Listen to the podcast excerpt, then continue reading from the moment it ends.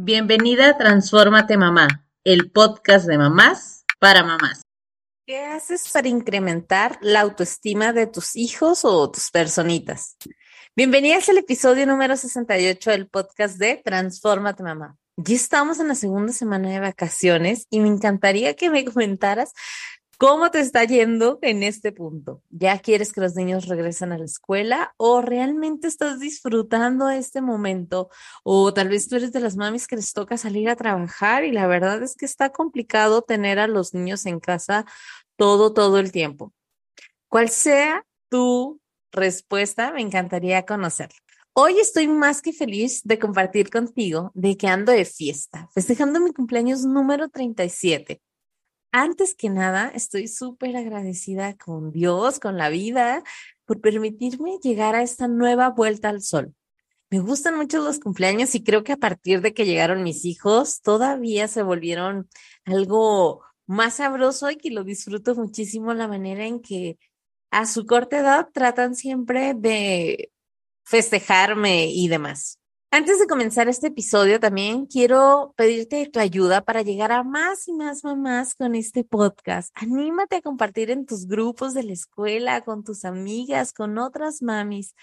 Te invito a que me sigas también en Instagram, ya estoy en TikTok. Recuerda activar las campanitas para que siempre estés actualizada de los nuevos episodios que estaré compartiendo contigo. Ahora sí, después de estos comerciales, Vámonos directo al tema de la semana. Y es que desde que nacen nuestros hijos, la verdad es que reciben por parte de nosotros, de nuestra familia, de nuestros amigos, muchísimos elogios, que parecería hasta difícil contabilizarlos. Recuerdo que con cada uno de mis niños me la pasaba mirándolos y tomándoles muchas fotitos y sus manitas y sus caritas, sus cachetitos y todo. Mira, y decía cosas como, mira qué bonito duerme, mira el puchero que hizo, mira, es que nació muy lindo, ay, es que está hermoso como bosteza. O sea, de verdad que casi, casi decía, mira qué linda popó hace, es la mejor que conozco. O sea, sabemos que la autoestima en nuestras personitas es muy importante. Y quizá tú como yo te has preguntado de cómo puedo hacer para incrementar la autoestima. Aquí voy a hacer un pequeño disclaimer porque tal vez la manera en que nos hemos estado comunicando con nuestros hijos, creyendo que es la mejor manera de aumentar su autoestima, eh, tal vez lo hemos estado haciendo un poco mal por algún tiempo. Y yo la verdad es que cuando caí en cuenta de este punto, yo sí me caché que en varias ocasiones decía, eh, este tipo de frases creyendo que le estaba ayudando a aumentar la autoestima a mis niños, ¿no? Como eres el más guapo, ay, es que estás hermoso, eres el mejor en la escuela, eres el mejor haciendo esto. ¿Te suenan familiares estas frases? ¿Cómo podemos realmente entonces incrementar la autoestima? Y como lo hemos comentado en otros episodios, es ayudarlos a que ellos se perciban como una persona valiosa. Y en este punto no es solo cuando alcanzan sus objetivos o cuando tuvieron una buena nota, cuando lograron el desarrollo de una nueva habilidad o cuando, voy a entrecomillar esto, hacen las cosas bien. Lo importante aquí es que podamos transmitir palabras bonitas siempre. Es decir, en cada ocasión que los tratamos con respeto a nuestros hijos por sus acciones o por sus sentimientos, cuando les damos la oportunidad de elegir entre diferentes eh, cosas, válgame, entre diferentes elecciones, con el solo hecho de darle la oportunidad de que ellos resuelvan sus problemas. Como les platicaba en el episodio 66 de castigos o consecuencias, todas estas cosas lo que están ayudando es aumentar la confianza y la autoestima en nuestros hijos. Ya saben que me gusta poner ejemplos porque siento que es lo más sencillo para todas nosotras situarnos en, en esos momentos. Sé que ahora mismo están los niños de vacaciones, bueno, si estás escuchando este episodio el día que salió o en la semana que salió, y es probable que para muchos de nosotros la rutina se movió un poco. Así que voy a poner un ejemplo bueno, voy a poner unos ejemplos de lo que sucede realmente en el día a día, en un día normal, con clases, horarios, salidas a trabajar por parte de mamá, que todos andamos como vueltos locos, ya, saben cómo es esto. Y ya son tipo 6.30 de la mañana, porque al menos en casa a esa hora mis niños se tienen que levantar, pues se tienen que levantar para ir a la escuela. Y vamos a poner el caso de dos niños. El niño número uno lo vamos a llamar Panchito y al niño número dos lo vamos a llamar Paquito, porque pues, Panchito y Paquito, más fácil. Ambos van a tener la misma edad y van a pasar por situaciones similares durante el día. Vamos a ver ¿Qué es lo que nos hace sentir cada uno de estos momentos del día a día? ¿Cómo es que reaccionamos?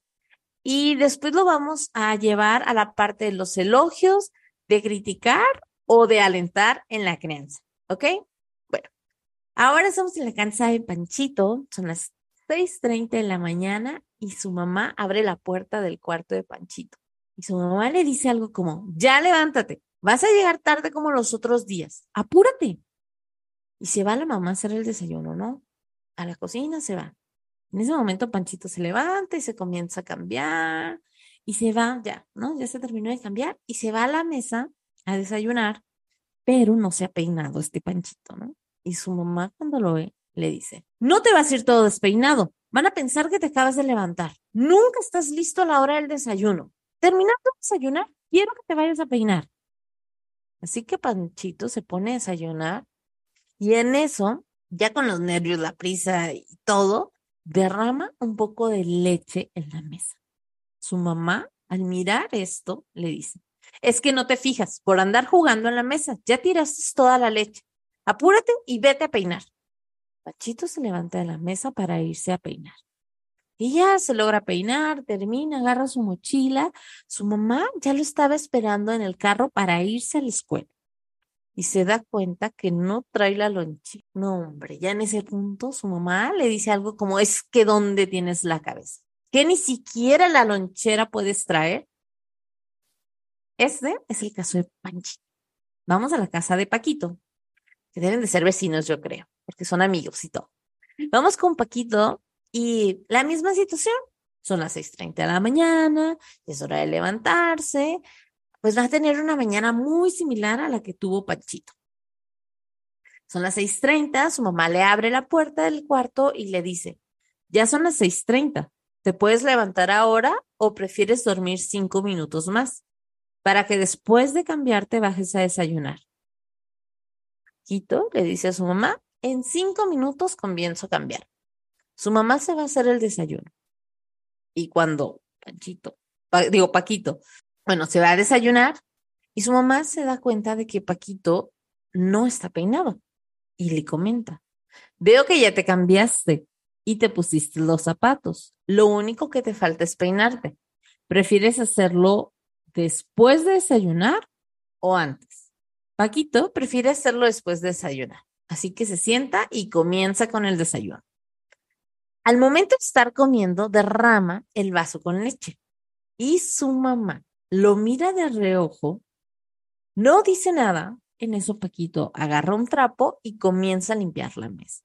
Su mamá le pregunta que si quiere más leche o si es suficiente con la que tomó. Paquito le dijo que ya no. Después termina su desayuno y se va a peinar.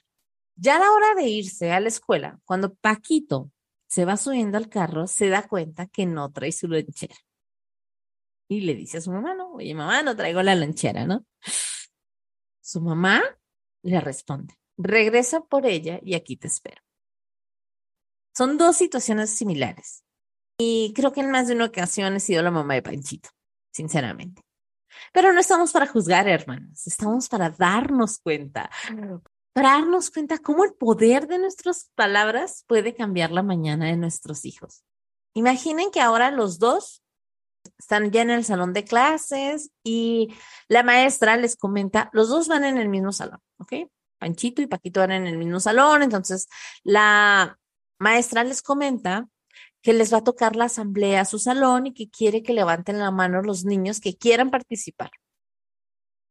¿Creen que Panchito y Paquito levantaron la mano los dos? ¿Cómo creen que se perciben ambos niños para participar en estas actividades escolares?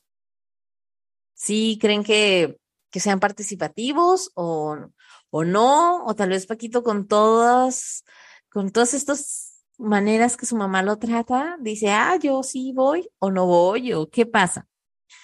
Considera que existen niños que aún con los desafíos que se puedan encontrar en casa, son capaces de ponerse a la altura de los desafíos en el exterior, ya sea en la escuela, en las extraescolares y demás.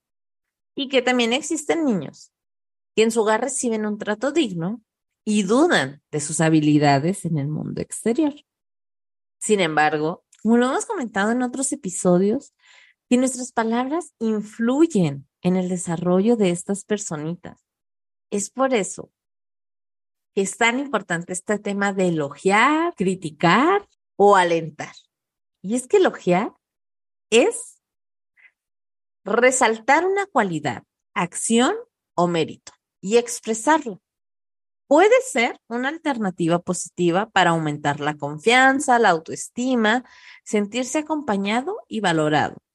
Un recurso para motivarlos. Esto lo explica Clarín Carla Orsoni, que es una médica pediatra y es la autora del libro de 100 preguntas y respuestas sobre la crianza respetuosa. Entonces, ahí está un muy buen libro por si les interesa. 100 preguntas y respuestas sobre la crianza respetuosa de Clarín Carla. Lo que me parece importante es cómo las madres y los papás hagamos énfasis en el camino y en el esfuerzo que realizan nuestras personitas. De esta manera los estamos empoderando en el proceso, independientemente del resultado. Es decir, no solo enfocarnos en la calificación escolar o si estuvieron en el podium en su actividad extraescolar, sino hacer énfasis en todo el esfuerzo que ellos están haciendo, en cómo han mejorado, en su entusiasmo para seguir aprendiendo. Recuerden, mamás, sin comparar con los hermanos, con los amigos, con el vecino, porque cada uno de nosotros tenemos un proceso diferente, con diferente ritmo, y eso también está bien. Y tal vez algunas mamás estén pensando, es que mi hijo debe de mejorar, está empeorando en sus calificaciones o, o no le está yendo tan bien. Bueno, aquí ese es el momento de crear esa conexión, acercarnos con nuestros hijos, ser empáticos con ellos y también saber escuchar, oye, ¿qué está pasando? O sea, eh, dime cómo te sientes, algo cambió en su rutina, el observar este tipo de cosas y platicando con otras mamis, también la importancia que tiene de hacer equipo en pareja para la crianza de nuestros hijos. No importa si, si estamos juntos o si estamos divorciados o separados, eh, es importante llegar a acuerdos en cómo queremos llevar la crianza de nuestros hijos. ¿Qué sucede cuando nos la pasamos elogiando a nuestros hijos por todo lo que hacen? Diciendo cosas como, eres la mejor estudiante, tú siempre tan limpio, eres la mejor nadadora de todas, eres la mejor en matemáticas, eres la mejor en fútbol, eres la mejor en lo que quieras, en tochito. O sea, aquí eres la mejor y eres estupenda y eres, vas a ser el mejor futbolista del mundo mundial, casi, casi, ¿no? Esas frases me suenan, me suenan. Pero cuando estamos elogiando de esta manera a nuestras personitas, les digo que, que yo caí en cuenta de esto, porque a veces como que exageramos sus cualidades, sus virtudes y hasta damos pie a la comparación con otros niños, ¿no? Tú eres el mejor de todo el salón eres el más inteligente. Y este tipo de elogios, vamos a ponernos en el lugar del niño también, que pueden hacer que realmente dude, por ejemplo, ¿soy una buena estudiante o me estarán mintiendo mis papás? O no, o, tú te das cuenta de que hay otros mejores estudiantes en tu salón, entonces te crea como esta duda de, mm, ¿seré la mejor estudiante? También puede provocar una negación inmediata y pensar en algo como, no sé, no, ay, es que no siempre estoy limpia, me hubieran visto hace media hora, andaba toda cochina. cositas como estas, como luego, luego negarnos al elogio que nos están haciendo, ¿no? Que le estamos haciendo al niño. Y no necesariamente siempre te la van a expresar con palabras. Recordemos que ellos también lo pueden estar pensando, lo están procesando de cierta manera. También cuando elogiamos podemos caer en crear ciertas inseguridades y pensar en cosas de, eh, ¿realmente seré tan inteligente? ¿Realmente seré tan buena en fútbol? ¿Realmente soy la mejor en tochito?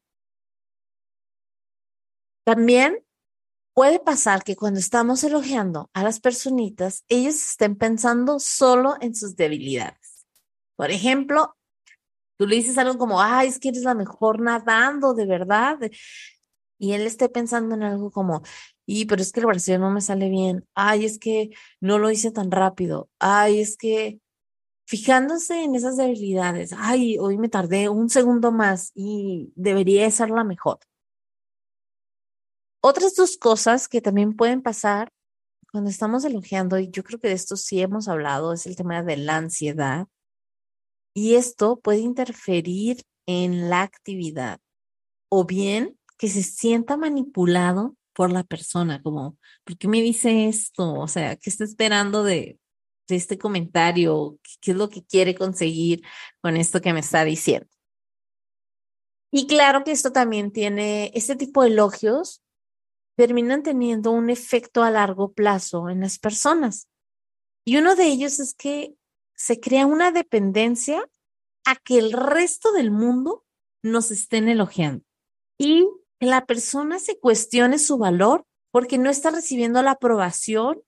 Es como ese clásico de, pero si lo hice bien. O sea, necesito que, que la persona, que alguien más me valide, porque yo no soy capaz de saber si lo estoy haciendo bien o no. La verdad es que creo que al menos en la cultura latina podemos caer muchísimo en este tipo de elogios. En lo personal sigo trabajando en esto, eh, con la creencia de mis hijos y evitando caer en este tipo de, de elogios, tratando de ser más honesta y objetiva con ellos sin la necesidad de exagerar sus cualidades.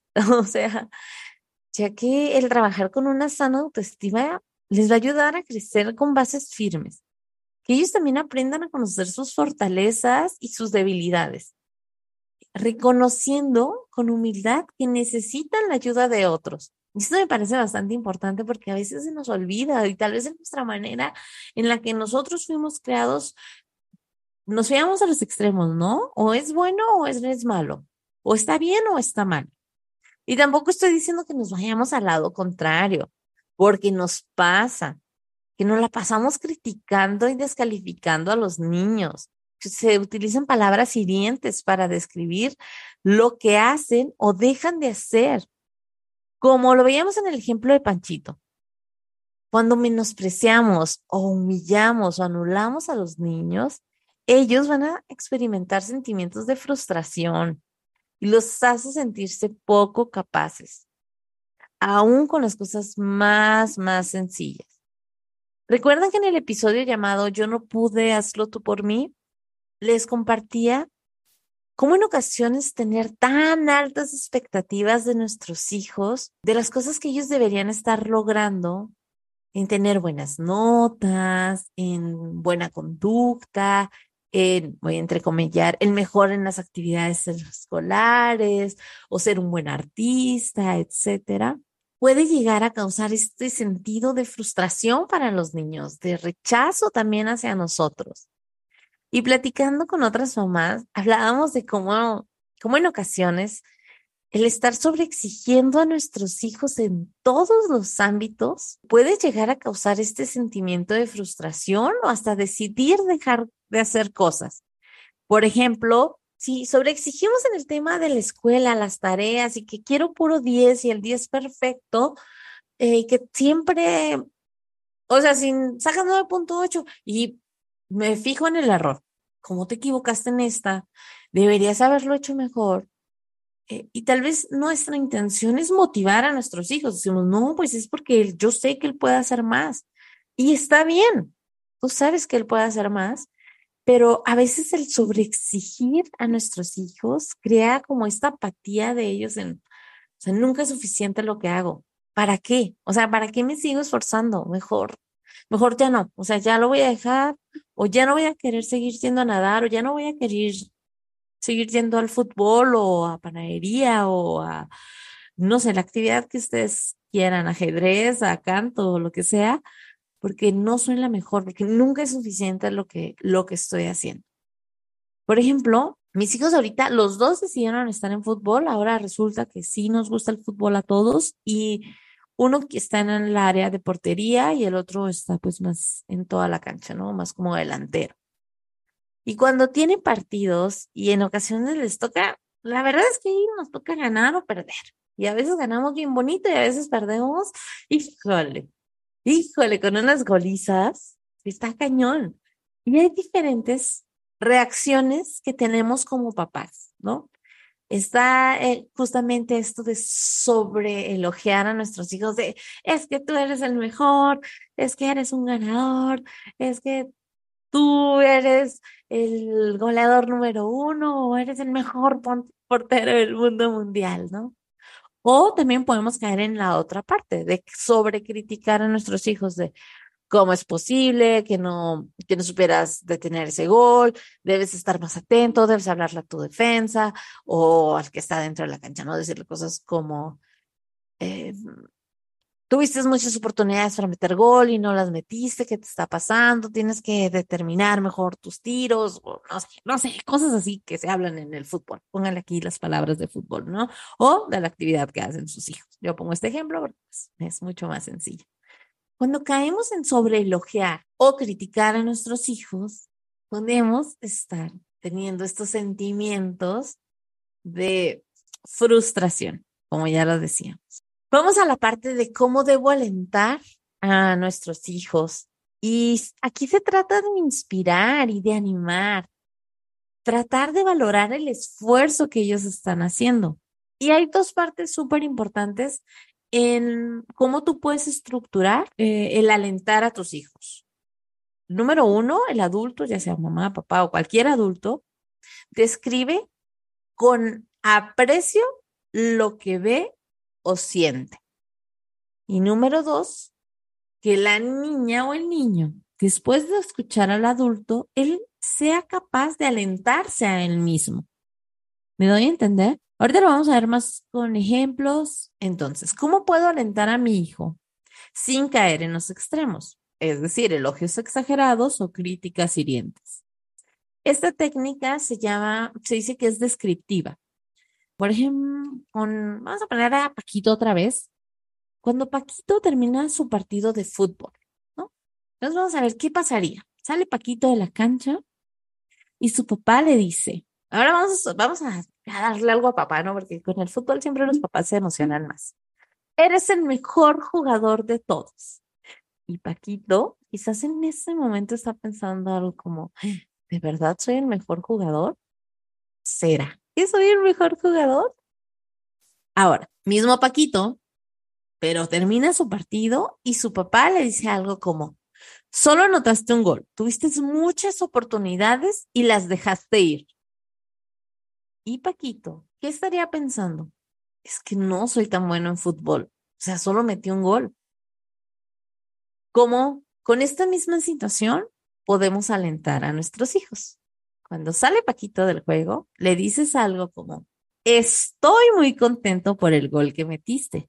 Miré que te estuviste esforzando por tratar de meter más goles y me hace sentir muy contenta el mirar tu esfuerzo en la cancha. ¿Qué creen que pensaría Paquito? ¿Qué? Es más, ¿qué pensarían ustedes si su mamá o su papá les dice algo como esto? Saquen a su niño interior, ¿Cuál de estas situaciones son las que tú vivías y cómo es que te hacían sentir? ¿Realmente el sobreexigir a nuestros hijos nos hace ser mejores o los hace ser mejores? ¿O el siempre elogiarlos los va a hacer sentir mejor? En esta última, cuando estamos alentando, describiendo, le estoy diciendo que lo que yo siento, estoy muy contento porque metiste el gol. Eso te puede hacer sentir contento. También miré que te estuviste esforzando por tratar de meter más goles. Y eso me hace sentir contenta mirar tu esfuerzo en la cancha. ¿Cómo hace sentir esto, Paquito? ¿Con esas ganas de querer seguir esforzándose por meter más goles? Saber que están contentos con lo que tuvo, pero principalmente con ellos mismos, hacer esta labor hacia adentro. Sí que esto al principio nos puede hacer dudar, y hasta cuestionarnos del por qué debería cambiar el lenguaje con el que me estoy dirigiendo a mis personitas. Es bueno ser grandioso, maravilloso, fantástico, sorprendente. O sea, esos calificativos son buenísimos. Pero el motivo principal de cambiar nuestro lenguaje sin caer en ninguno de los extremos es porque esto le va a permitir a nuestros hijos estar más conscientes de sus puntos fuertes y que ellos mismos los aprecien. Y aquí es algo que me parece súper importante mencionar, es que nunca es tarde para comenzar con este método de alentar de manera descriptiva. Ya sean desde niños muy pequeñitos, por ejemplo, ¿no? Cuando está el bebecito y comienza a jugar con los bloques y hace su primera torre de bloques. Tal vez lo primero que saldría de nuestra boca sería como, ¡ay, va a ser el mejor arquitecto del mundo! Pero ¿qué tal si utilizando este método decimos algo, veo que te esforzaste mucho y lograste poner cinco bloques apilados. Me siento muy feliz por tus logros. Y ya sé que tal vez no se siente tan emocionante como eso de exagerar las cosas, pero estamos siendo descriptivos y también estamos haciendo saber que estamos contentos por lo que él está logrando. O cuando hacen los primeros garabatos en la escuelita, podemos decir algo como, veo que hiciste muchas bolitas y palitos veo cuánto estás aprendiendo en la escuela. Ah, qué padre, qué bueno que estés aprendiendo tanto en la escuela, ¿no? Con los hijos adolescentes, en muchas ocasiones nos las pasamos diciendo, y voy a entrecomillar esto, todo lo que no hacen bien. Con ellos también podemos comenzar a implementarlo, cambiar nuestra relación con ellos. Nunca es tarde porque algo que me doy cuenta con este, con este tema es que este tipo de elogios, claro que este podcast es de mamás para mamás, pero también lo podemos aplicar con nuestros compañeros de trabajo, con nuestras familias, con todas las personas que están a nuestro alrededor. Lo importante es encontrar palabras donde estemos alentando y ayudando a sentir, a sentirse valiosos, sin esa necesidad de aprobación de los demás, a darle una nueva manera de que se vean a ellos mismos y reconociendo su esfuerzo. Considero que este es un método bastante practicable y no solo con nuestros hijos, como les digo, yo creo que con muchas personas. Es importante aprender a escuchar y ver lo que está sucediendo para después decirlo objetivamente. También no siempre debemos decir algo. En algunas ocasiones, el solo hecho de observar y acompañado y acompañarlos, permitiendo que ellos solitos experimenten, acierten o se equivoquen, es lo que ellos necesitan. A veces con una mirada, con una sonrisa, con un pulgar arriba, para ellos es suficiente. El saber que se están esforzando vamos, aquí estoy y estoy contigo, ¿no? Tenemos el poder de quitarles esas etiquetas a los niños de que son buenos o malos. Sin duda, este proceso puede parecer sencillo. Sin embargo, los efectos pueden ser más profundos. Parece sencillo, pero también sé que podemos regresar a lo anterior. O sea, a veces volvemos a caer y volvemos a caer en ese tipo de comentarios. Pudiera resumir este episodio de cómo alentar a nuestros hijos, serían con tres puntos. Número uno, describir lo que ves. Veo que arreglas tu cuarto. Veo que te esforzaste estudiando. Veo que estás intentando meter más goles. Veo que ahora sí que lo que tú observes describas lo que sientes. Me siento muy orgullosa de lo que estás haciendo. Me siento muy feliz de ver el cuarto así. Me siento muy cómoda entrando a tu recámara limpia. Me siento, y aquí lo que tú te sientas de acuerdo a la situación. Y el punto número tres sería resumir en una palabra la conducta del niño digna de alentar. Y en este punto de resumir en una palabra, me refiero a esta parte de cómo vamos a estarle diciendo lo que nosotros vemos que él está haciendo bien, ¿no? A esto le llamo organización, por ejemplo. Otra cosa sería, a esto le llamo determinación, o a esto le llamo fuerza de voluntad, o a esto le llamo flexibilidad, a esto le llamo amistad, o a esto le llamo valor. Este tipo de cosas que le podemos estar diciendo, que es en una palabra, resumir en una palabra, lo que él está haciendo correctamente. Mi recomendación es, date la oportunidad de ponerte ejemplos de diferentes situaciones que tú pasas en tu día a día con tus hijos para que puedas tener como poquito más en mente cómo aprender a alentar de manera descriptiva a tus hijos. ¿Qué va a pasar? Sé que tal vez lo quieras implementar y te vas a equivocar y vas a volver a exagerar en elogios o a caer en las críticas. Es normal, es normal, no te preocupes, sigue intentando, sigue intentando, sigue intentando, cuantas veces sean necesarias. Al principio te va a costar trabajo hacerlo y es normal, pero poco a poquito se va a volver una manera de comunicarte y también de comunicarnos con los demás. Esto creo que puede, como les decía, implementarse no solo con nuestros hijos, sino con nuestro entorno en general. Espero que te hayas sentido cómoda con este episodio y me encantaría pues conocer qué te pareció, si crees que lo puedas implementar, si tú ya lo haces y que también nos compartas tus técnicas para, para nosotros también implementarlas en cómo aprender a alentar en la crianza. Adiós. Gracias por escuchar este episodio. Si te gustó, te pido que lo califiques con 5 estrellas y lo compartas con otras mamás. Te invito a seguirme en Instagram en arroba mamá y escucharme la próxima semana en otro episodio del podcast de mamás para mamás. Transfórmate mamá.